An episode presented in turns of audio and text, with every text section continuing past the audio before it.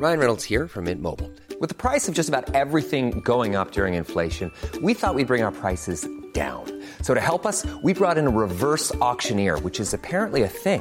Mint Mobile unlimited premium wireless. Ready to get 30, 30, bit to get 30, bit to get 20, 20, 20, bit to get 20, 20, bit to get 15, 15, 15, 15 just 15 bucks a month. So, Give it a try at mintmobile.com slash switch.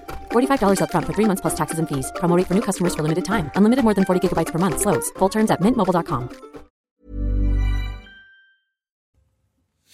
Face à l'info, bonsoir à tous, 19h c'est l'heure, voici euh, le sommaire. Pas de vague, omerta générale, il ne faut pas raconter ce qui se passe.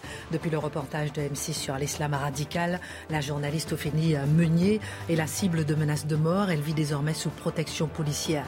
Comment expliquer que de plus en plus de journalistes sur certains sujets soient menacés de mort alors qu'ils ne font que leur métier Va-t-on finir par faire taire les médias sur l'islam radical? L'édito de Mathieu Boccoté. Les chiffres officiels de la délinquance montrent une explosion du nombre de tentatives d'homicide en France l'an dernier. Alors que les Français expriment leur préoccupation pour le niveau de sécurité, on se demandera ce qui explique cette explosion et pourquoi Gérald Darmanin déclarait que la délinquance générale avait reculé. Décryptage Dimitri Pavlenko. Comment peut-on défendre Nordal le Landais A-t-on le droit de se poser la question Peut-on défendre l'indéfendable C'est aujourd'hui à la cour d'assises de Grenoble que s'est ouvert le procès du criminel multirécidiviste, accusé notamment du meurtre de la petite Maëlys. Pourquoi certains avocats acceptent-ils de défendre l'indéfendable L'analyse de Charlotte Dornelas. Marc Menon s'arrêtera sur le parcours d'un des compositeurs les plus prolifiques de l'histoire. Pourtant, mort jeune à l'âge de 31 ans, il est né le 31 janvier 1797 près de Vienne. Franz Peter Schubert, douzième d'une famille qui comptait 14 enfants, a su se démarquer par son sens de la liberté.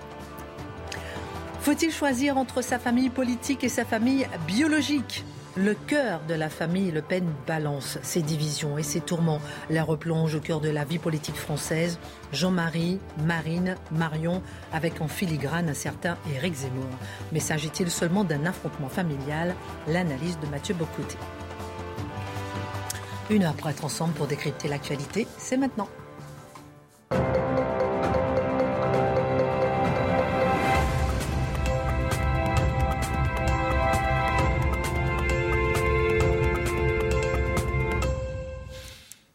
Conscience contre la violence, c'est le livre que vous avez lu ce week-end.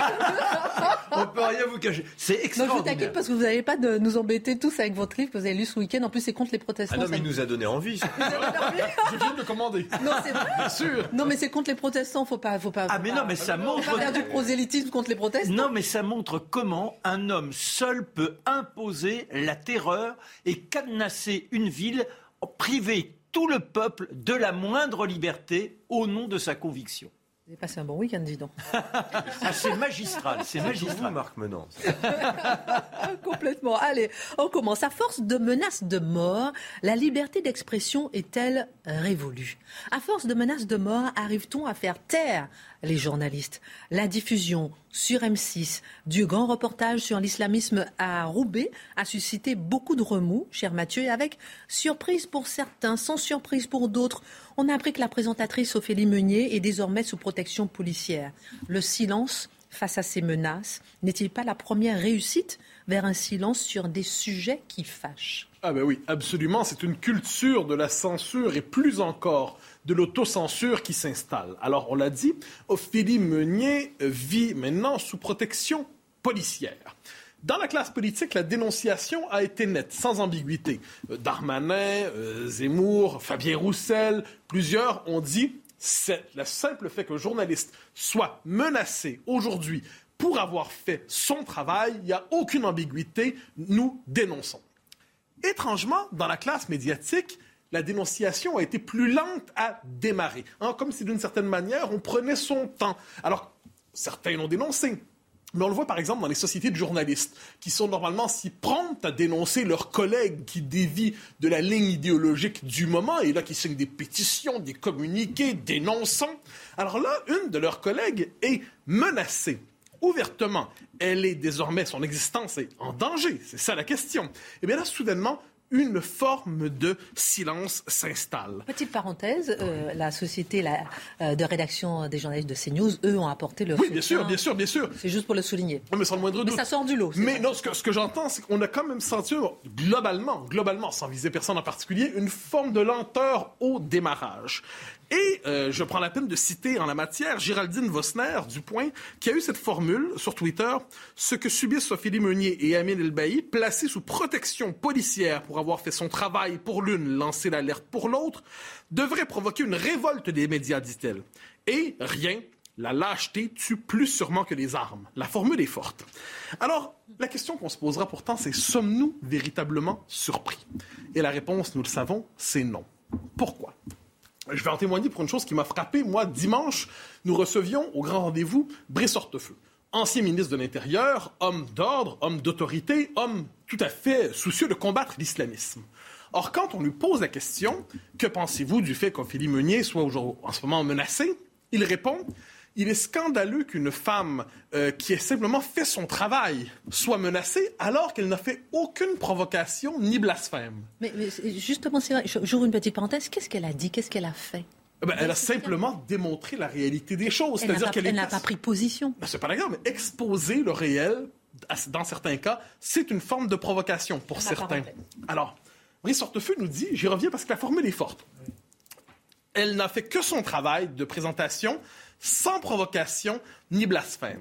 Alors je lui pose la question sans malveillance. Dois-je comprendre que s'il y avait provocation ou blasphème, donc caricature ou propos euh, exagérément polémiques, on pourrait comprendre qu'elle soit menacée?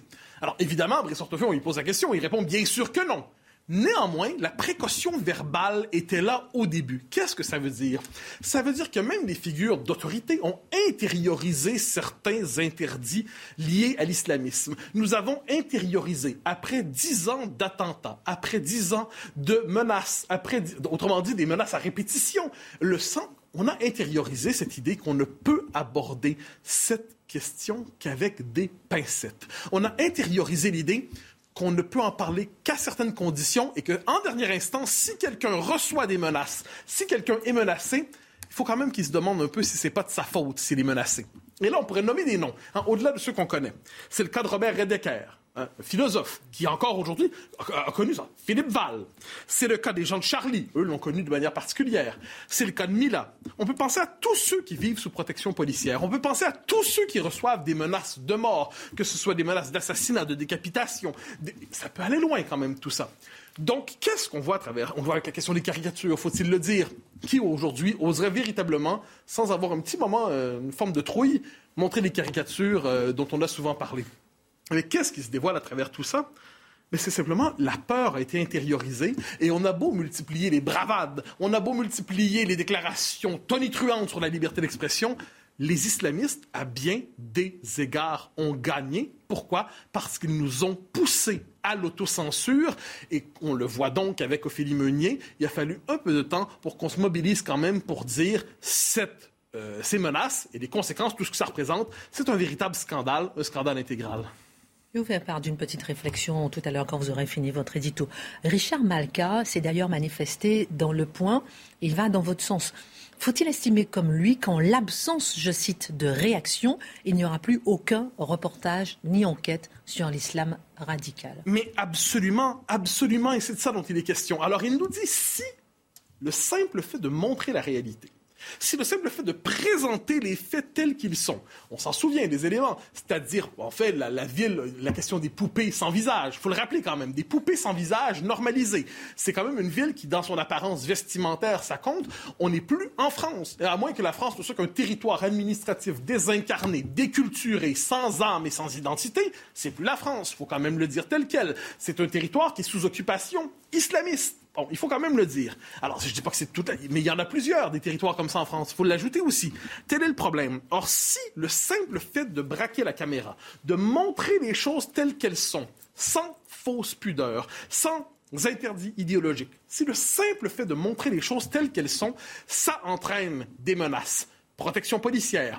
Tous comprennent le message. Qui veut être le prochain? Qui veut être le prochain à vivre sous protection policière? C'est pas une aventure romantique désirable, vivre sous protection policière. Ce n'est pas une manifestation d'héroïsme absolument remarquable. C'est simplement pénible vivre désormais protégé. Mais qui voudra véritablement faire cela? Et revenons d'ailleurs sur la notion de provocation. Ce qu'on nomme provocation ici, qu'est-ce que c'est? C'est simplement montrer les choses, montrer les faits. Et il suffit de voir la dénonciation de la mouvance liée à la France insoumise, mais pas seulement, ça allait au-delà, qui nous ont dit finalement, ce reportage, c'est de l'islamophobie. Donc on comprend bien, autrefois, on nous disait pas d'amalgame, l'islam n'égale pas l'islamisme. Très bien, on a compris et on est d'accord. Mais ce qu'on comprend aujourd'hui, c'est que si on critique l'islamisme, on nous dit qu'on verse dans l'islamophobie. Alors ce sont les dénonciateurs de l'amalgame d'hier qui font l'amalgame d'aujourd'hui et qui nous disent finalement que qu'est-ce que c'est l'islamophobie? C'est la dénonciation de l'islamisme, une forme de retournement. Et on comprend que d'une petite capitulation mentale à l'autre. On a d'abord capitulé sur le voile, ensuite on capitule sur des menus de substitution, ensuite on capitule sur des piscines, ensuite on capitule sur des, euh, le voile à l'université, ainsi de suite, ou plus largement. Eh bien, à un moment donné, on se dit tout simplement, OK, on, vient de basculer et on repousse sans cesse la frontière. Euh, je dirais surtout, on multiplie les gestes de génuflexion en croyant y voir grande prudence alors qu'il ne s'agit que de capitulation.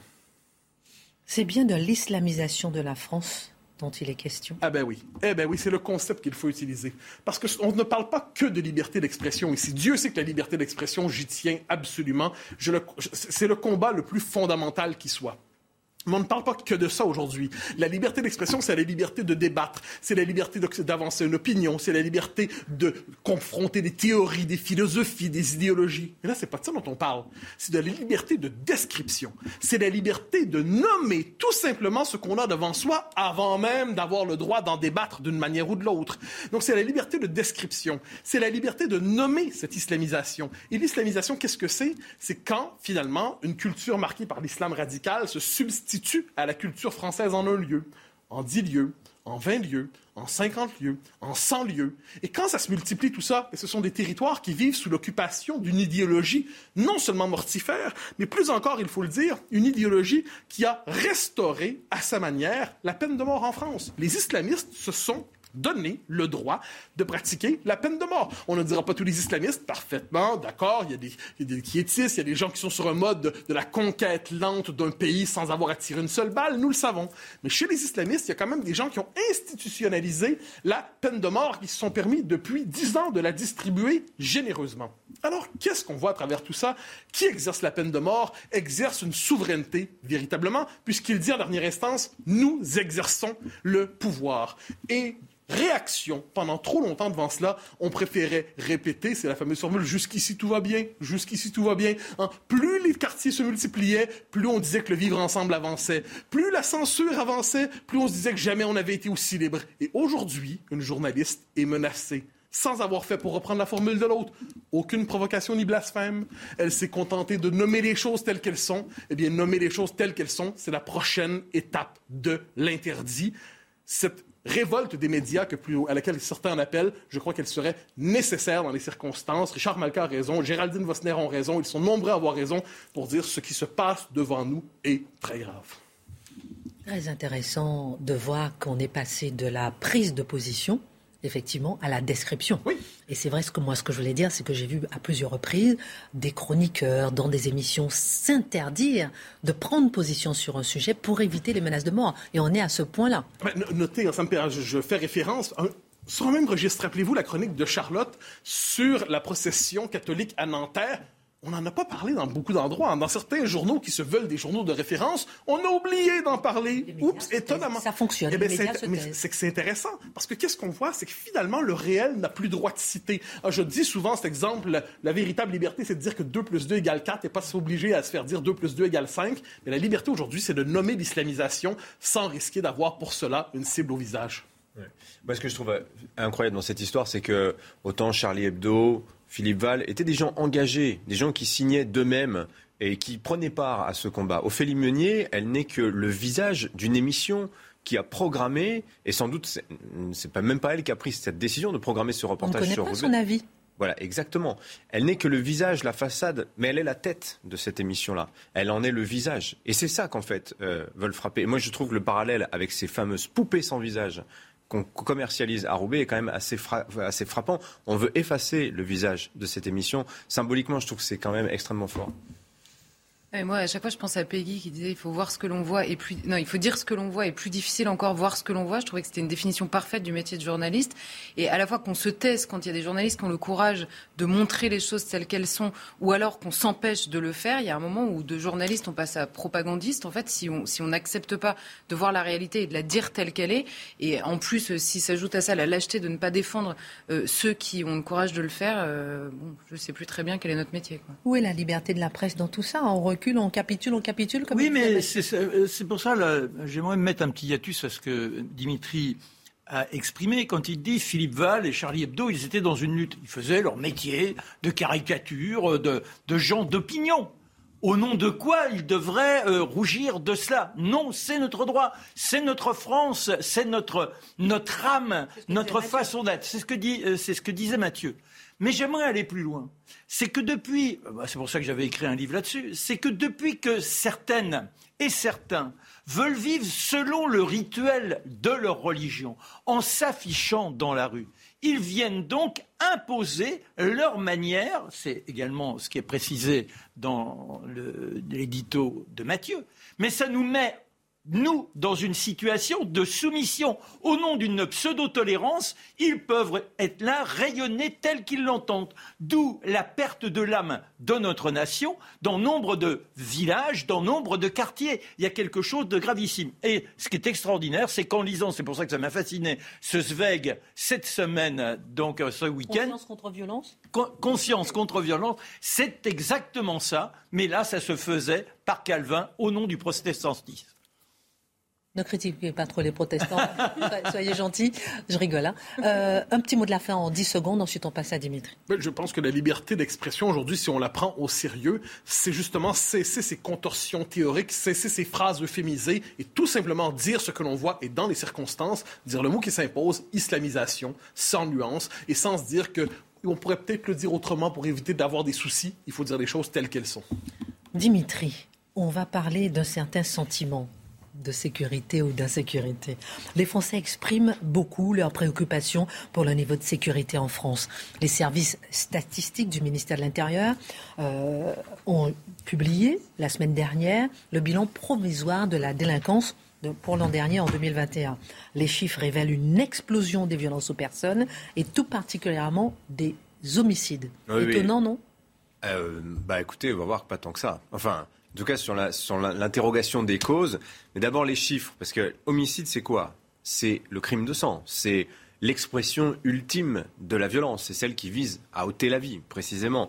Eh bien, ce que nous disent les chiffres euh, du service statistique du ministère de l'Intérieur, c'est que depuis trois ans, on a des niveaux qu'on n'avait jamais vus depuis les années 70. Alors, le point de référence des années 70, d'ailleurs, 72, c'est le début des outils modernes, si vous voulez, de comptabilisation statistique euh, des actes de la délinquance. Avant, il y avait une comptabilité, mais qui était, euh, disons, un peu plus traditionnelle, un peu plus rustique. Et les termes de comparaison ne sont pas forcément évidents. Évidemment qu'il y a eu des époques violentes en France. L'histoire est, l'histoire est violente euh, par nécessité, mais dans le temps, l'époque contemporaine, depuis les années 70, on assiste quand même à quelque chose qui est assez euh, perturbant. Vous allez voir les chiffres. Je crois que les, histogrammes que vous allez voir parlent de même. Ce qu'ils nous montrent, c'est que depuis 10 ans, point de référence 2011, regardez, en noir, vous avez le nombre d'homicides commis chaque année. Il y en avait 856 en 2011, on est à 1026 en 2021. Donc ça fait une, ça fait une progression de l'ordre un peu plus de, de 15%. En revanche, en bleu, vous avez les tentatives d'homicide. Tentatives. Et là, on voit un triplement pratiquement en l'espace de 10 ans et une progression qui est constante. Et même l'année 2020, l'année du confinement, année si particulière où les gens étaient enfermés chez eux, eh bien on voit que bah, la progression ne s'est absolument pas interrompue, que la crise sanitaire, quelque part, euh, est, euh, euh, comment dire, le, taux d'homicidité est resté totalement insensible à la situation sanitaire. Alors, ces chiffres nous disent que nous sommes à 4400 faits. On est tout près du record absolu de l'an dernier. Si record il y a cette année, c'est pas sur le nombre d'homicides réalisés, enfin réussis si je puis dire, mais sur le nombre de tentatives. On manque un petit peu de détails. En revanche, et d'ailleurs, signalons-le que la France est un des rares pays démocratiques à ne pas savoir combien il y a eu d'homicides ou de tentatives d'homicides par arme à feu. C'est un détail qui n'est pas transmis. Aucune information également sur les victimes. S'agit-il d'hommes? S'agit-il de femmes? S'agit-il de mineurs? S'agit-il de, personnes étrangères? Ça, ça, n'est pas mentionné dans, euh, ce grand chiffre de 4400. Les modes opératoires également, ne sait pas, et les lieux où sont commis les faits, autant d'informations qui permettraient quand même de préciser davantage, de qualifier le phénomène. Euh, mais ce qu'on retient, ben, c'est que en fait, le passage à l'acte devient de plus en plus euh, fréquent. Maintenant, on met à exécution les menaces que l'on profère, menaces d'ailleurs euh, qui se banalisent, on vient de le dire à l'instant, parce que les menaces, en l'occurrence d'Ophélie Meunier, elles sont directes, mais étaient aussi sur Internet. et on voit que la violence devient endémique et ça rejaillit sur le niveau d'homicidité, j'ai déjà prononcé le terme pour parler comme le criminologue Alain Bauer, donc qui a forgé ce terme d'homicidité, qui atteint des niveaux deux fois plus élevés qu'il y a 20 ans. Alors c'est quoi l'homicidité hein, C'est le concept clé un petit peu euh, autour de, ces chiffres-là. Eh bien, selon Alain Bauer, eh bien, c'est l'ensemble des faits qui euh, traduisent une intention comme je le disais, d'effacer quelqu'un, de lui ôter la vie, de l'éliminer. Et il est le premier, en fait, à avoir agrégé en un seul chiffre des catégories statistiques éparses qui vivaient isolées un petit peu les unes des autres. Et alors c'était euh, règlement de compte, assassinat, homicide à l'occasion de vol, autres homicides, tentative d'homicide à l'occasion de vol. Vous voyez des catégories statistiques qui étaient comme ça mises les unes à côté des autres, comme si elles n'avaient aucun lien entre elles, alors que précisément, eh elles ont pour point commun ben, d'avoir l'intention de tuer quelqu'un. Employons les mots tels qu'ils sont. Et on voit une tendance lourde de progression de ce niveau d'homicidité dans le pays. Et c'est particulièrement visible depuis une décennie. Alors comment on explique cette explosion du nombre de tentatives d'homicide? Alors c'est assez difficile de répondre scientifiquement en fait à cette question on va invoquer pêle-mêle tout un tas de choses. On va dire la crise sociale, euh, euh, peut-être la crise sanitaire également, euh, le niveau de tension dans, le, pays, une désinhibition aussi provoquée bah, par l'accessibilité des réseaux sociaux, la culture de l'anonymat. On voit bien qu'effectivement les menaces et les menaces de mort notamment prolifèrent hein, sur, sur, les réseaux sociaux. Il y a aussi évidemment, alors ça, comment ne pas en parler, la faiblesse de la réponse pénale. On a parlé jeudi dernier du sondage CNews qui montrait l'exigence ultra majoritaire dans le pays de davantage de sévérité dans la lutte contre la délinquance. Je rappelle le chiffre, c'était 91% des Français interrogés, qu'ils soient de gauche, qu'ils soient de droite, qui réclament davantage de sévérité. Il y a donc un vrai souci aujourd'hui sur ce point-là. Et ça se traduit sans doute par, dans le pays, auprès d'un certain nombre de gens, par euh, eh l'envie de se faire justice eux-mêmes. Vous vous rappelez, j'avais évoqué le, cas de ce collectif dans le 17e arrondissement, des citoyens qui s'étaient regroupés euh, exaspérés que la police et la justice ne fassent pas leur travail à l'égard de ces bandes de mineurs isolés, qui en réalité ne sont souvent ni mineurs euh, ni isolés, mais qui agissent en toute impunité dans le quartier, qui à peine relâchés recommencent, etc. etc on voit aussi se multiplier, et ça c'est assez euh, flagrant, dans certaines communautés immigrées, euh, des logiques tribales. On règle les comptes entre soi. On ne fait pas appel à la police, on ne fait pas appel à la justice. Et ça, c'est reversé évidemment euh, dans nos chiffres. Et puis, d'une manière générale aussi, pour expliquer cette montée de l'homicidité, on voit que le pays va pas très bien. Enfin, quand même, un pays où on met des policiers et leurs familles sous protection policière, des journalistes également, un pays où on tire tous les week-ends sur les pompiers au mortier, un pays où on écrase le maire parce qu'il vient vous reprocher de jeter des gravats illégalement. Tout ça, ça s'est passé en France ces dernières années. Tout ça, c'est dans notre chiffre de l'homicidité. Voilà. Et je dirais aussi que tout ça, le moindre, le moindre des paradoxes, euh, c'est le fait que tout ça se passe dans une société qui accepte aussi de moins en moins la violence. Regardez, un pays qui place la sensibilité, l'émotion au-dessus de tout un pays où, par exemple, on va censurer Blanche-Neige parce qu'elle y côtoie des nains euh, et parce qu'elle reçoit un baiser non consenti, est aussi le pays où on peut, vous tuer pour une cigarette refusée. Un pays où on peut vous planter un couteau parce que vous avez brûlé la, vous avez fait une queue de poisson euh, sur la route. Et ce qui est assez frappant, c'est qu'il semble, aux yeux de nombreux Français, et je pense que c'est ce qui ressortait aussi du sondage de la semaine dernière sur l'exigence de sévérité, c'est qu'on a voulu acheter la paix, la paix sociale, la paix civile au prix du laxisme. Je vous donne un exemple, les fameuses amendes forfaitaires pour détention de cannabis. Alors ça, les fumeurs de cannabis, ils trouvent ça formidable, mais quand même, ça envoie un signal. Ça envoie un signal qu'il y a des catégories comme ça de faits qui étaient punis, qui ne le sont plus, ou qui se règlent par une petite amende, et c'est pas grave, on passe à la suite. On en voit aujourd'hui toutes les conséquences. Dernier mot. Gérald Darmanin disait pourtant cet automne que depuis 2017, la délinquance générale avait reculé. Est-ce qu'il a tort? Alors écoutez, s'il faut entrer dans la querelle des chiffres avec le ministre de l'Intérieur, on va dire qu'il a raison si on parle des atteintes aux biens, les vols, les dégradations. Mais en revanche, pour les violences aux personnes, là, pardonnez-moi, mais Là, c'est total, totalement faux. Vous regardez les chiffres. J'ai donné, on a parlé de, des homicides, donc les faits les plus graves. Tentative d'homicide. Voilà. Mais les violences, les, les, les, coups et blessures, les violences intrafamiliales, les viols, les violences sexuelles, tout ça est en progression absolument partout. Et notamment, on ne le dit pas assez, mais dans les zones rurales, dans les zones périurbaines, les fameuses zones gendarmerie aujourd'hui, on est submergé par ces cas-là, où ils ont les, les, les faits de délinquance qu'on connaît dans les zones gendarmerie sont aujourd'hui pratiquement les mêmes qu'en zone police, avec des territoires évidemment aussi en plus qui sont beaucoup plus vastes. Euh, rappelons au passage d'ailleurs que les statistiques du ministère de l'Intérieur, toutes celles que j'ai données, je ne vous ai pas noyé sous les chiffres, mais vous avez bien compris, euh, on ne prend en compte que les faits qui sont qui donnent lieu à une plainte et qui sont transmises à la justice. On ne voit pas tout ce qu'il y a sous la mer, la partie euh, immergée de l'iceberg. Et je vous donne un exemple. Dans les enquêtes de victimation qui sont menées par l'INSEE, les enquêtes où on demande aux gens est-ce que vous avez déjà subi une agression? Euh, Vous signalez ou pas? Eh bien, pour les faits de violence à l'intérieur des familles, par exemple, c'est seulement un fait sur dix qui remonte au commissariat. Pour les vols de voitures, c'est 9 sur 10. Donc, vous voyez, il y a cette situation de violence et ce sentiment qu'ont beaucoup de Français qu'aujourd'hui, eh bien, on ne lutte pas suffisamment ou on ne sait plus lutter contre la délinquance. Merci beaucoup, euh, mon cher Dimitri. Euh, euh, pour cette analyse avec ces tentatives d'homicide en pleine augmentation. Dans un instant, on va s'arrêter sur la famille Le Pen. crise familiale, crise politique, Éric Zemmour en filigrane. On demandera à Mathieu Bocoté quelle est son analyse sur ce qui se passe chez la famille Le Pen. On marque une petite pause, on se retrouve à 19h30. Pétante, à tout de suite.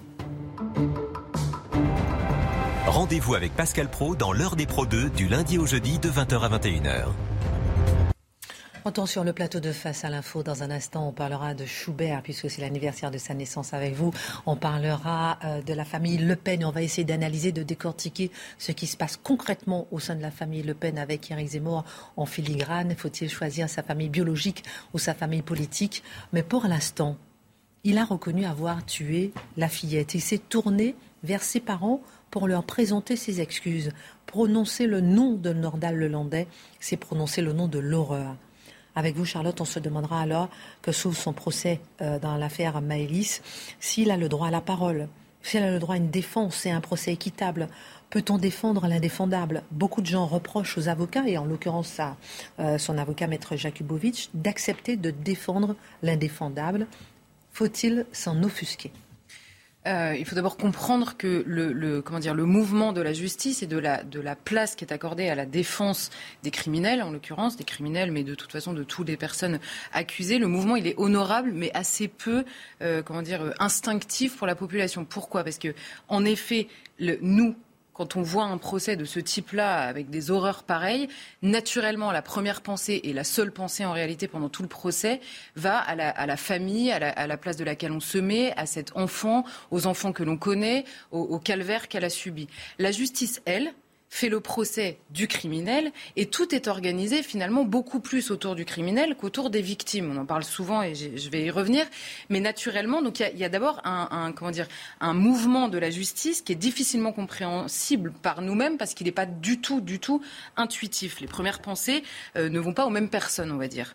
Ensuite, pour répondre à la question est-ce que nous avons raison d'accorder une défense à l'indéfendable, il faut distinguer l'indéfendable, à savoir le crime qui est commis de la défense qui se porte sur une personne qui a commis le crime. C'est la différence entre l'acte et la personne et de considérer que si l'acte déshumanise au moment où il est commis la personne, la personne, elle, reste un homme. Et c'est comme ça que nous avons conçu euh, notre justice avec, un, avec comment dire, un droit qui est écrit, une loi qui est écrite. Et si le criminel est jugé en fonction de ce droit rédigé, ces droits sont également inscrits dans la loi pour que précisément nous ne soyons pas à l'état sauvage de la vengeance ou de la justice que l'on se fait l'un à l'autre en fonction de ce qu'on aurait déterminé. Nous nous sommes donné collectivement un droit. La justice est rendue, c'est pour ça, au nom du peuple français, parce que le droit est écrit par les personnes pour lesquelles les Français votent. Donc on comprend que le métier de l'avocat, il n'est pas l'avocat, il ne défend pas sur le terrain moral quelqu'un. Il défend en droit la personne et il défend aussi les droits de la personne qui est accusée parce qu'elle euh, en a. L'idée, en clair, c'est d'expliquer que l'avocat n'est pas là pour, euh, excuser ou même pour convaincre. Et d'ailleurs, les avocats sont parfois responsables aussi de, des accusations qui leur sont faites, pour la place parfois qu'ils prennent médiatiquement. Mais l'avocat, le premier métier, le métier, le cœur du métier de l'avocat n'est pas de convaincre, mais d'informer la Cour et d'informer notamment le juge ou en l'occurrence les jurés, de toute la personnalité, de toute l'histoire, du contexte dans lequel le crime a été commis, pour que la peine, non pas pour que la peine n'existe pas, mais pour que la peine soit juste.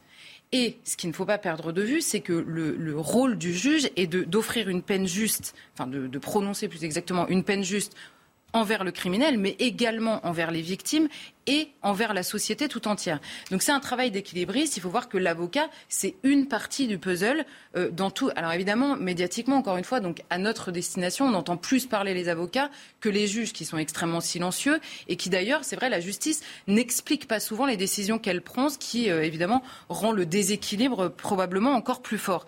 Si je devais résumer en clair, le métier de l'avocat, et là je parle euh, sur le principe, c'est-à-dire théoriquement. Je vais mesurer un peu mon propos ensuite, mais le, rôle de l'avocat théoriquement, tel qu'il est conçu, et l'avocat de la défense en l'occurrence, c'est-à-dire des, personnes accusées, euh, c'est d'abord le garde-fou à la déshumanisation, qui est une tentation évidemment du criminel lui-même, pour se focaliser sur l'acte qui lui est abominable, sans aucun doute. Donc c'est un garde-fou à la déshumanisation d'une personne, Déjà la première chose.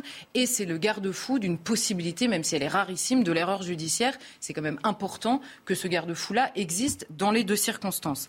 Maintenant, pourquoi je dis que tout ça est un principe? C'est parce qu'on a parfois euh, d'abord des avocats qui alimentent eux-mêmes le procès médiatique, euh, qui parfois participent et viennent dire sur un plateau quelque chose qui est démenti deux jours plus tard. Donc comment est-ce que nous, on peut suivre en disant non, mon client est innocent et puis trois jours après, le client, euh, le client finalement reconnaît avoir tué? C'est exactement ce qui s'est passé dans la faire de la petite Maëlys, donc je le dis à dessein.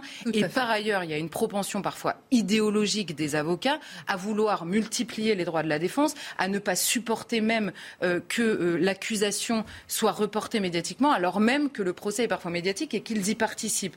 Donc il y a à la fois l'idéologie des avocats en tant qu'hommes et en tant qu'hommes qui ont des idées et qui les poussent, et il y a le rôle de l'avocat qui me semble absolument nécessaire, même pour les crimes les plus abominables. Mais comment comprendre qu'un homme puisse chercher à défendre l'indéfendable, un criminel qui a tué, violé, torturé, est-ce qu'il ne mérite pas la peine la plus lourde qui soit de fait? Alors si, et c'est pour ça, c'est d'ailleurs prévu euh, dans le code pénal en fonction, mais vous savez qu'on a un principe qui est celui de l'individualisation de la peine, c'est-à-dire que devant la Cour, le juge précisément entend toutes les parties présentes, entend leurs avocats, notamment celui de la personne qu'il est en train de juger, pour comprendre, euh, pour mieux comprendre l'acte lui-même, c'est-à-dire la peine que mérite le mérite, vous savez, on en parle toujours positivement, mais même négativement, le mérite, il est adapté à euh, ce qui est mérité, donc à l'acte aussi à la personne et aux circonstances. Donc évidemment, et c'est pour ça je le disais, et quand je parle de l'idéologie des avocats, c'est qu'on a l'impression que certains visent clairement l'acquittement de leurs clients, quelle que soit la situation. C'est parfois une impression, et je pense qu'elle est parfois réelle chez certains d'entre eux et dans leur manière de penser. Mais le métier d'avocat n'est pas de viser systématiquement, et quelle que soit la situation, l'acquittement ou l'évitement de la prison ou l'évitement de la peine. Il est simplement d'éclairer encore une fois la Cour pour que la peine soit juste. Donc, évidemment, si on prend ça, après, le juge, lui, juge en droit, juge par rapport aux peines, euh, qui, euh, bah, aux peines qui sont prévues par le Code pénal euh, dans le pays. Et donc, la défiance, oui, c'est ça. La défiance, je pense qu'on a tous parfois vis-à-vis du métier de l'avocat. Parce qu'il peut y avoir une incompréhension c'est-à-dire de se dire, moi, à la place d'un avocat, on m'appelle pour défendre ce type-là ou, un autre, je ne sais pas comment je ferais. là, il y a une question parfois même de vocation. Quand on, entend les, quand on entend les avocats, ils acceptent le principe de la défense de qui que ce soit parce qu'il mérite une défense. Bon, c'est une vocation. Moi, je serais absolument incapable de faire ce métier-là. Parfois, on entend aussi des avocats. C'était le cas du premier avocat de Salah Abdel-Sam, où il était belge en l'occurrence, qui avait donné une interview un peu ubuesque où il disait qu'il défendait euh, Salah Abdel-Sam parce qu'il expliquait tout ce métier de l'avocat. Il était assez convaincant et à la fin, on lui dirait mais vous défendriez n'importe qui donc? Et il avait dit non, je ne défendrai pas les négationnistes, bon, et euh, les gens d'extrême droite. Tout ça, évidemment, mis sur le même plan. Donc, un terroriste, un négationniste et quelqu'un d'extrême droite. J'imagine qu'il avait une définition assez large, puisque on le sait, l'extension du domaine de l'extrême droite est quand même assez euh, réelle. Donc évidemment, ça, c'est des prises de position idéologiques qui appartiennent à un avocat, c'est-à-dire à un homme, mais qui ne définissent pas euh, le métier d'avocat lui-même. En théorie. Donc c'est ça. Donc la défiance, je pense, et c'est pas c'est pas parce que ce genre de phrase peut nous choquer qu'il faut supprimer le métier d'avocat, évidemment, puisque ça déséquilibrerait toute notre justice. Mais je pense que la défiance qu'on a vis-à-vis de la justice et parfois qui s'exprime envers les avocats, c'est beaucoup plus sur la fin du procès, c'est-à-dire sur la peine prononcée. Et là, c'est pas directement l'avocat, c'est bien le juge ou un jury qui prononce une peine, et surtout sur l'application de cette peine. Et on en revient à un sujet qui nous est cher ici. Je vais faire un petit tour de table tout à l'heure pour en savoir un peu votre, euh, votre avis, votre ressenti sur ce procès. Mais Charlotte, une dernière question. Ne peut-on pas euh, comprendre euh, d'un autre côté la colère des Français qui comprennent mal qu'on puisse trouver des excuses ou des explications à des hommes qui se sont rendus monstrueux? Et puis, il a avoué en plus, il le dit. Il le dit aux parents aujourd'hui. Je reconnais avoir tué euh, votre fille. Et là, pour répondre à cette question, je pense que c'est surtout la dénonciation doit se focaliser sur, à mon avis, une chose en réalité, c'est un basculement idéologique dans notre manière de voir la justice et le basculement sémantique est extrêmement important. Pourquoi je dis ça? Le basculement idéologique, pour moi, c'est de la recherche légitime d'une peine qui est juste, c'est-à-dire adaptée au crime qui est commis et à la personne qui le commet. On est passé progressivement à la transformation de l'agresseur en victime. C'est-à-dire que quand, on parle, quand je dis que la victime est invisibilisée dans la justice aujourd'hui, c'est-à-dire que l'agresseur lui-même et la place qui est accordée à l'agresseur, parfois on se dit on va essayer de chercher, et c'est la- fameuse rhétorique, vous savez, de l'enfance difficile qui excuserait tous les crimes, comme si, euh, Dieu merci, tous les gens qui ont eu une enfance difficile ne basculent pas euh, ni dans la délinquance ni dans la criminalité la plus abjecte. Donc vous voyez, c'est ce basculement-là. Et pourquoi je dis basculement sémantique? Parce que vous savez qu'en 93, en 93 jusqu'en 93, pardon, on parlait pour les personnes qui étaient mises en cause de personnes inculpées. En latin, inculpées, ça veut dire qu'il y avait une présomption, on va dire, de culpabilité. C'est pas comme ça qu'on le disait, mais une présomption de, culpabilité qui pesait sur eux parce qu'ils étaient poursuivis parce qu'on imaginait évidemment cette personne-là avait déjà un avocat et pouvait démontrer son innocence au procès. En 93, on décide de ne plus parler d'ingul- d'inculpé mais de mise en examen et petit à petit, dans les années 2000, on crée la notion de présomption d'innocence. On renverse complètement la sémantique et tout ce basculement-là, l'idée c'est que souvent quand on parle de l'agresseur et quand on entend les avocats, et je pense que c'est pour ça que la colère se focalise parfois sur les avocats, c'est cette question-là et évidemment l'accumulation des droits de la défense qui fait qu'il y a des droits absolument légitimes initialement et s'ajoute à ça une somme de droits de la défense qui sont incompréhensibles déjà rationnellement, encore plus quand vous êtes une famille de victimes. Je crois que pour les parents qui ont subi l'horreur, le procès est une nécessité. L'agresseur qui se suicide, c'est quelque chose d'immonde pour ceux qui ont eu à subir ce type de situation. Après, quand on revient aux avocats, je trouve qu'il est normal, quand on est dans cette philosophie, de dire oui, je défends, ça ne veut pas dire je vais chercher l'innocence. Mais après, il y a un piège. C'est que un procès, c'est un théâtre. Et pour l'avocat, c'est l'opportunité de montrer son éloquence, d'essayer de se distinguer. Il se laisse emporter en oubliant que derrière, il y a une situation humaine qui est. Mais ce qui compte, c'est d'être flamboyant. Et c'est pour ça d'ailleurs qu'on aime raconter les grandes plaidoiries en disant il fut ce jour-là prodigieux, et on en oublie ce qui était l'objet de ce prodige. J'ai l'impression qu'il y a un concept, appelons ça comme ça, qui nous a échappé au fil des ans, c'est le concept d'impardonnable. C'est-à-dire, il y a une formule qui revenait souvent, que Dieu ait pitié de son âme. Qu'est-ce que ça voulait dire? Qu'à l'échelle des hommes, dans la cité, dans la communauté humaine, certains crimes sont tout simplement impardonnables et doivent le demeurer. À certains égards, telle était la logique de la peine capitale, ou du moins, son- sa substitution, la perpétuité, la vraie perpétuité. Mais nous ne considérons plus, je crois, ça c'est une forme de société humanitariste au possible, nous ne croyons plus à l'impardonnable. Même le pire des crimes, on va toujours trouver des gens pour nous dire qu'ils peuvent être pardonnés. Une forme de christianisme dégénéré qui tient toujours tant de l'autre joue sans cesse jusqu'à avoir de la corne sur les joues. Et ça, me semble-t-il que c'est la part oubliée. Il y a des crimes impardonnables et autour desquels aucune nuance ne peut être faite. Christianisme dégénéré. Non, non, mais... Dimitri. Je laisse un petit mot de la fin, Charles. Mais moi, je crois que si jamais ce genre de questionnement ressurgit à l'occasion de l'affaire euh, Nordal-Lelandais, Nordal enfin l'affaire Maïlis, parce que effectivement, tout ce que disait Charlotte sur le fait que nous, on s'intéresse aux victimes et la justice s'intéresse euh, aux mises en examen. Euh, enfin, il est plus mis en examen maintenant là. Euh, ce qui est intéressant, c'est que c'est les crimes pour les, sur les enfants. Et euh, on a parlé récemment de la peine de mort, rappelez-vous. Et la peine de mort, précisément, le seul moment où vraiment il y a unanimité euh, sur la réponse d'un éventuel rétablissement de la peine de mort, c'est quand il s'agit des crimes commis sur les enfants. Et Nordal Lelandais, il entre dans cette case-là. C'est la part du monstre absolu. Et d'ailleurs. Euh, je pense que ça crée une sorte de déception, euh, le fait qu'il reconnaisse tout de suite, euh, qu'il demande pardon à la, à la famille et qu'il reconnaisse son crime, parce que tout le monde attendait de lui que finalement il reste dans cette posture euh, euh, du monstre.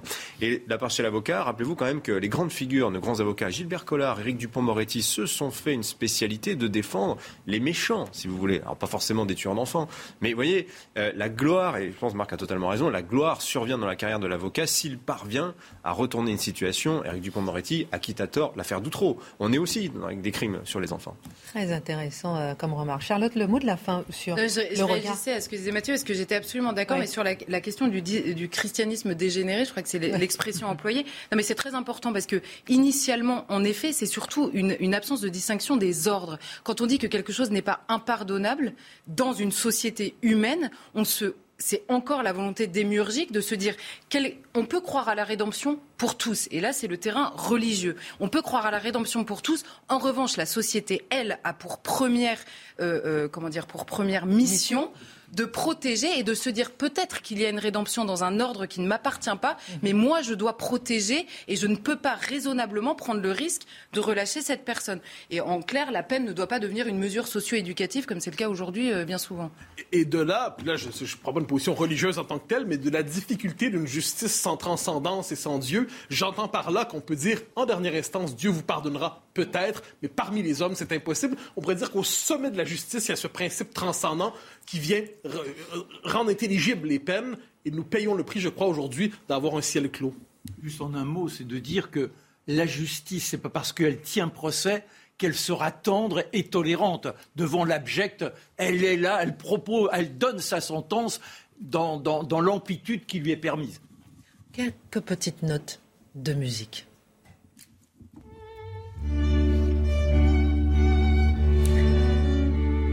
Non, mais ne dansez pas tout de suite. il va, mettre, ses ballerines et puis on vous connaît. Alors, vous allez vous arrêter sur le parcours d'un des compositeurs les plus prolifiques de l'histoire, Schubert, qui est né le 31 janvier 1797 près de Vienne. Bah, tournez la tête, un petit bonhomme.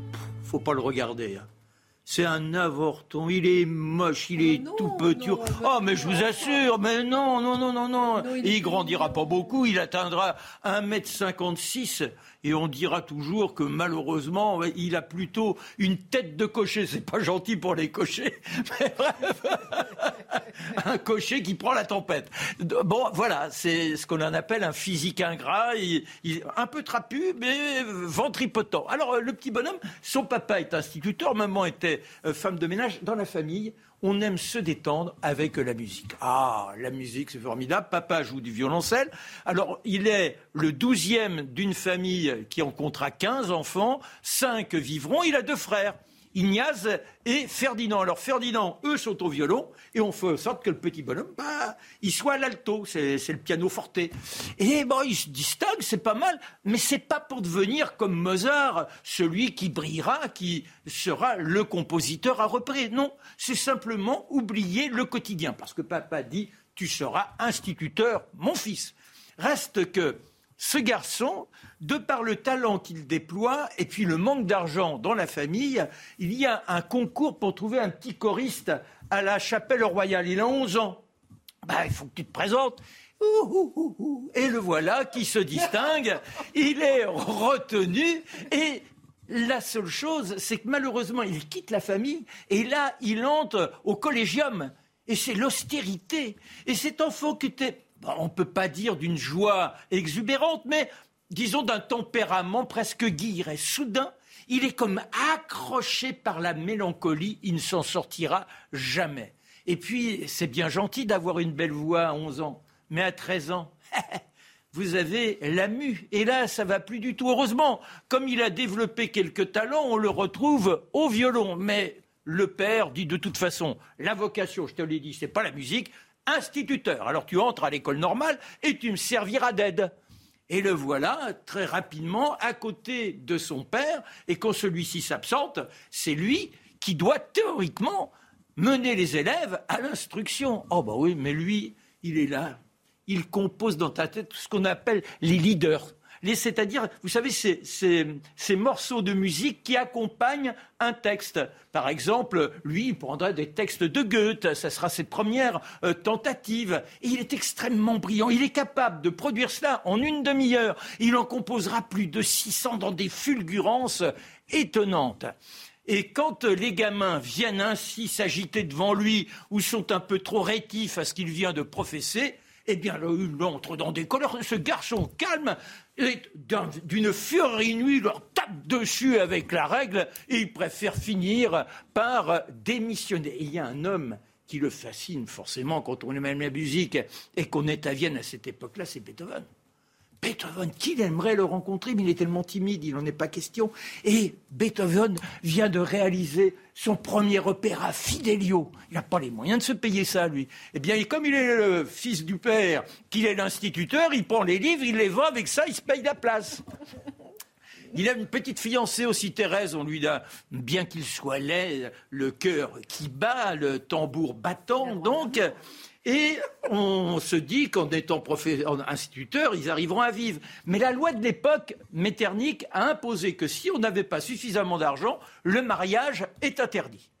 Bah, comme il démissionne parce qu'il ne supporte plus les gamins, le voilà privé de la possibilité d'un convoler avec Thérèse. C'est pas grave, il va se venger dans la musique, la composition. Il n'y a que ça pour le tenir au quotidien. Mais il y a cette police politique aussi, c'est qu'à l'époque, il faut savoir se tenir. On ne peut pas être dans la joie, la gaieté, se laisser aller ainsi. Alors le midi, on se retrouve, ce sont ses copains.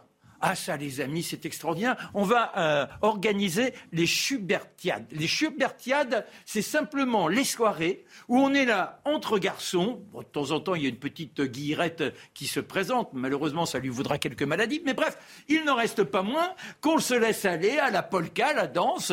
Tout ça est formidable et il faut vivre, bah, je dirais, de la charité des autres. Qu'importe, un jour, il sera reconnu. Il n'est pas capable de se montrer spécialement devant euh, le public. Ça, ça le bloque littéralement.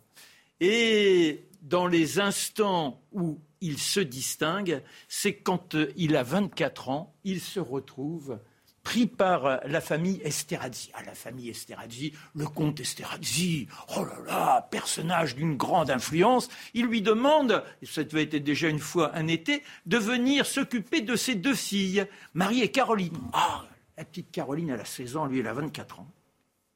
Il est incapable de lui dire quoi que ce soit, peut-être est-il lucide sur son physique. Mais en revanche, il va se laisser aller aux quatre mains. Et là, c'est d'une sensualité. Il en compose des instants, je dirais, un peu pervers, car on voit les mains qui se croisent alors que ça ne devrait pas être le cas. Et là, il est dans une sorte d'euphorie, d'allégresse, une extase. Et à un moment donné, à la fin des vacances, dans la famille, on est en train de jouer, et la main qui s'arrête sur l'autre, la furie de Madame Esterhazy et notre gamin qui a rappelé à sa réalité, triste réalité, la mélancolie toujours qui est là, qui le ronge, la maladie aussi. Il est victime de cette fameuse syphilis. Mais ce n'est pas spécialement la maladie qui le tue, c'est le mercure, car on vous donne du mercure au quotidien. Et ce qui fait qu'il sera condamné rapidement. En revanche, voilà, à 30 ans, il y a la disparition du maître, Beethoven. Comme il aurait aimé le rencontrer, Beethoven, c'est impossible. Alors il se débrouille pour être l'un des flambeaux, l'un des 16 flambeaux. Ces funérailles gigantesques, il accompagne le cercueil de celui qu'il aurait voulu rencontrer au moins une seule fois, celui qui aurait dit à un personnage venant porter les partitions de Schubert, mais quelle divine personne capable d'enchanter ainsi par ses compositions. Un an plus tard, il le retrouvera, notre Beethoven. Il le retrouvera puisqu'il sera placé dans le cimetière juste à ses côtés. Et quand les corps seront levés quelques années plus tard, eh il y aura dans le grand cimetière de Vienne Strauss, Brahms, Beethoven et Schubert. Schubert, dont l'un des plus grands morceaux, c'est La jeune fille et la mort. J'aimerais qu'on se quitte sur cette partie quand il s'est laissé aller, je dirais submergé par la créativité. Il a dit, pensant peut-être à Caroline, prenez la main, laissons-la aller, c'est votre âme qui nous caresse. La jeune fille et la mort, Schubert.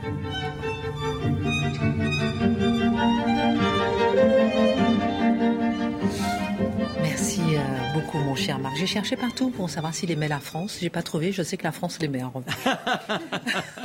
Merci. Alors, je ne sais pas ce que vous avez pensé de, ce qui s'est passé de, avec la famille Le Pen. On va en parler avec vous, mon cher Mathieu, puisque la famille Le Pen, avec ses divisions, ses tourments, s'est replongée au cœur de la vie politique française, au cœur des événements, un affrontement longtemps attendu entre Marine Le Pen et Marion Maréchal, que veut arbitrer Jean-Marie Le Pen? Mais s'agit-il seulement d'un affrontement familial Que retenir de cette saga? Alors, je pense qu'on est plongé effectivement au cœur d'une des, sinon la dernière dynastie politique en France. Une dynastie négative à bien des égards parce qu'elle représente la part maudite de la Cinquième République. Elle commence dans la quatrième, mais elle se complète dans la cinquième. Présentée, à tout le moins, par euh, le système politique comme la part maudite de la Cinquième République. Et tout y est. Hein. C'est-à-dire, c'est la, la, famille avec le patriarche. Il y a la demeure mythique, montre tout. Il y a les histoires euh, plus, à tout le moins la, la part d'ombre qui entoure la famille, les origines de la fortune, les amis Lambert, les histoires anciennes mais qui existent encore dans la conscience autour de la première épouse de Jean-Marie Le Pen, qui ont fait la première page de certains magazines en d'autres temps. Donc, c'est une histoire, c'est une dynastie qui, euh, j'ajouterais avec la part de Jean-Marie Le Pen lui-même, qui a une vie d'aventure qui, euh, qui, est hors de l'ordinaire pour la vie politique contemporaine. Donc, il y a cette famille avec sa part d'aventure qui est au cœur de la vie politique française. Alors, décomposons les trois personnages, justement. D'abord, il y a Jean-Marie Le Pen, qui est l'homme qui a traversé, je dirais, non seulement les décennies, mais les régimes, mais les républiques, mais les époques, et à certains égards les siècles et les millénaires, puisqu'il les chevauche. Alors c'est cette figure un peu hors norme, euh, à mi-chemin du tribun d'exception et de l'ogre qui dévore ses enfants. Figure d'exception à la culture remarquable, un tribun à l'ancienne, dans son seul héritier, c'est Jean-Luc euh, Mélenchon. Il ne probablement pas qu'on lui dise, mais c'est l'héritier du euh, père Le Pen.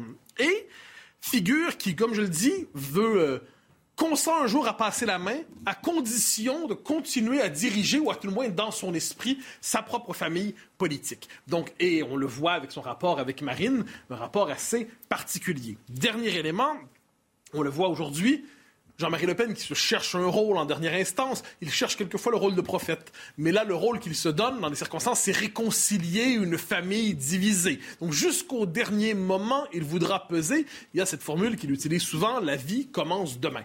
Bon. Il y a la fille ensuite, et là on rentre justement dans les tourments familiaux. Une fille qui porte un héritage dont elle veut se délivrer, mais qui n'existe que par cet héritage. Marine existe d'abord publiquement parce que Le Pen, avant d'être un prénom, c'est un nom de famille. Et c'est une fille qui va, pendant toute sa vie, chercher à se délivrer, sa vie politique, j'entends, se délivrer de l'héritage familial qui est pourtant l'héritage qui lui permet d'exister. Elle est confrontée à la figure centrale qui traverse l'histoire de la psychanalyse, le meurtre du père. Elle doit, pour exister, accomplir le meurtre du père. Et elle le fait. Et la figure du père ressurgit ensuite. On voit que le conflit entre le père et la fille revient en boucle. De temps en temps, il la maudit. De temps en temps, il se réconcilie avec elle. Tout récemment, elle disait, je crois, sur France Inter, que quelle personne elle ne voudrait pas inviter à sa première journée à l'Élysée? Son père. Pourquoi? Parce qu'il flanquerait des pots de bananes essentiellement sur, sa, sur, son élection. Donc, et au même moment, qu'est-ce qu'il fait lui? Alors, on ne cesse de le rejeter, il ne cesse de revenir en disant néanmoins je t'aime. Donc, c'est une histoire un peu euh, complexe, disons ça comme ça. Et là, ensuite, il y a la nièce. Donc, elle, c'est sur un autre. Euh, enfin, la nièce, c'est la petite fille. Alors là, double statut. Figure singulière qui cherche manifestement à s'autonomiser. D'ailleurs, a-t-elle renié son nom À tout le moins, elle s'en est détachée. De Le Pen à Maréchal. Elle veut exister au-delà, manifestement, de la seule filiation familiale. D'une certaine manière, c'est l'enfant génial de la famille, c'est-à-dire qui, et on l'a vu grandir en politique, elle s'est construite intellectuellement. En fait, depuis qu'elle a quitté la politique, elle s'est construite intellectuellement. Tous conviennent de sa puissance intellectuelle, de sa capacité théorique. Tous sont impressionnés par son charisme.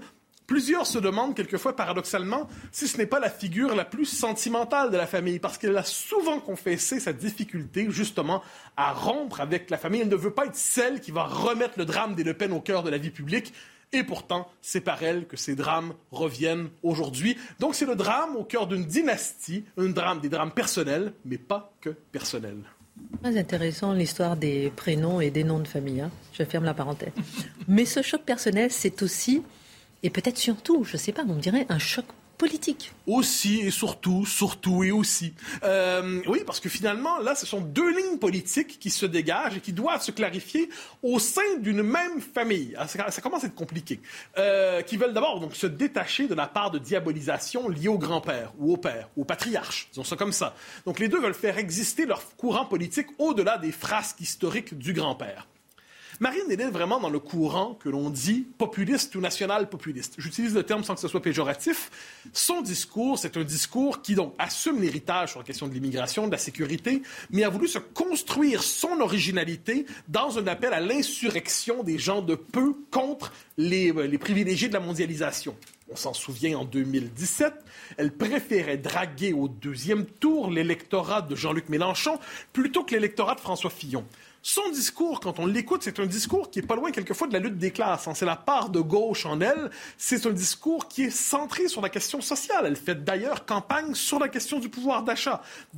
et son assise politique est une assise dans les milieux populaires qui sont très mobilisés pour elle, avec un écueil. Est-ce que les milieux populaires vont se mobiliser euh, ils, votent aux élections présidentielles, ils votent rarement dans, les autres élections. Est-ce qu'ils seront fidèles encore cette fois-là? Mais c'est vraiment la droite nationale populiste, droite qui, soit dit en passant, préfère ne pas être de droite, souvent. Elle n'aime pas tout doux cette étiquette.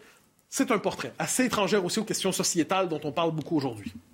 De l'autre côté, Marion, c'est une autre ligne dans la droite nationale. C'est la droite nationale conservatrice. Qu'est-ce qu'elle représente véritablement? Alors, premièrement, c'est une droite qui se veut de droite.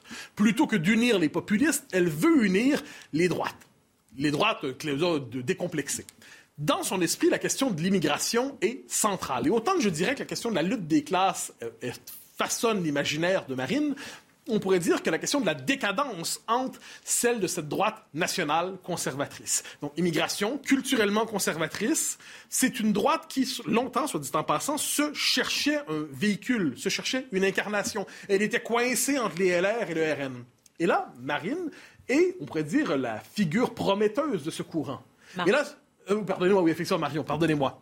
Mais là, surgit Éric Zemmour dans les circonstances qui passe de commentateur, de tribune de la plèbe, en fait, à figure politique, à candidat reconquête. Et là, qu'est-ce que ça fait? Ça permet à cette mouvance nationale conservatrice, longtemps écartelée entre les LR, et donc, les LR, finalement, comptaient sur eux tout en leur disant de se taire, et le, le RN qui n'en voulait plus vraiment, mais on va quand même prendre leur vote de temps en temps. Et là, cette droite nationale conservatrice se constitue, et Marion, c'est ça sa ligne fondamentalement. Donc sa ligne trouve en ce moment, pas en 2027, en 2022, donc les échéances sont forcées par la présence de la candidature Zemmour, elle clarifie les deux options possibles dans la droite nationale, donc nationale populiste ou nationale conservatrice. Donc elle se constitue politiquement. Elle émerge politiquement, elle existe politiquement. Marion doit trancher. Est-elle d'abord fidèle au clan dont elle veut néanmoins à certains égards se libérer Ou devra-t-elle, elle rejoindre sa sa famille politique? Dans sa famille politique, on devine que la situation doit être complexe. Il n'en demeure pas moins qu'à ce niveau, le conflit est politique. Reste à voir quelle est la part sentimentale chez l'une et chez l'autre, chez Marine, chez Marion. Il se pourrait, ce n'est qu'une hypothèse, que l'une mette en scène sa sentimentalité familiale. Oh, je suis blessé, je suis trahi, je l'ai élevé, mais soit parfaitement capable de trancher lorsqu'il le faut.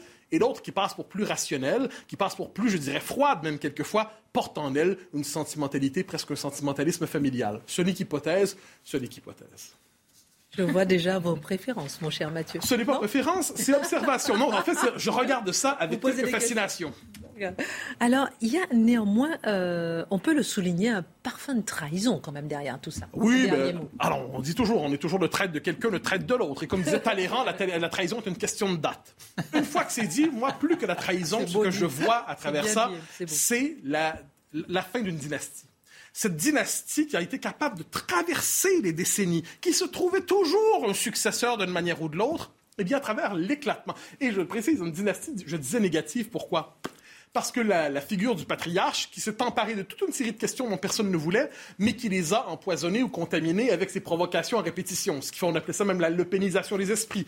Qui voulait parler d'immigration parlait finalement du père Le Pen, qui parlait de ses provocations historiques, et en dernière instance, une forme révélant des sujets pendant des temps, en même temps, il les condamnait à la censure. Mais là, qu'est-ce qu'on voit avec l'émergence des deux héritières possibles? Eh c'est une forme de banalisation de la famille Le Pen. C'est-à-dire que la dynastie se casse, se normalise. Elle se normalise en deux options politiques où on ne se bat plus nécessairement pour la légitimité du nom de famille. Je suis la vraie Le Pen. Non, c'est moi la vraie Le Pen. Non, finalement, c'est une forme de banalisation, de normalisation de la famille Le Pen dans la vie politique française entre deux options, entre deux idées, entre deux courants, et de peut-être, de ce point de vue, la fin d'une dynastie et la normalisation d'une famille qui participera désormais à la vie politique, qui vivra verra. On verra. J'ai déjà entendu ça sur ce sujet. Merci beaucoup, mon cher Mathieu. Merci à, tous, Charlotte, Dimitri, euh, Marc. À demain à 19h. Merci à tous. Tout de suite, Pascal Pro. Tout de suite, Pascal Pro et ses invités dans l'heure des pros 2.